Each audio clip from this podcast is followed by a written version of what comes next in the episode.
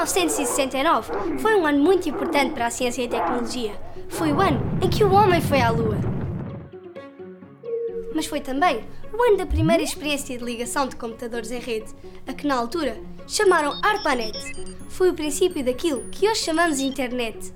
A internet é um conglomerado de redes de computadores em todo o mundo, ligados entre si. Isto torna possível uma constante troca de informações.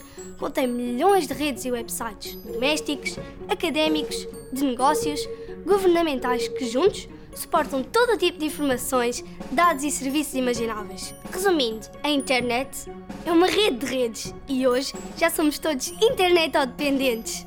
Sem internet, não podíamos falar ou escrever para os nossos amigos no computador, tablet e smartphone, usar o e-mail ou o Skype, Facebook e Twitter.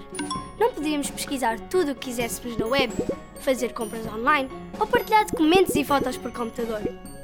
Em 1969, o homem viajou até à Lua e deu os primeiros passos na internet. Hoje, é na internet que viajamos por um gigante mundo de informação.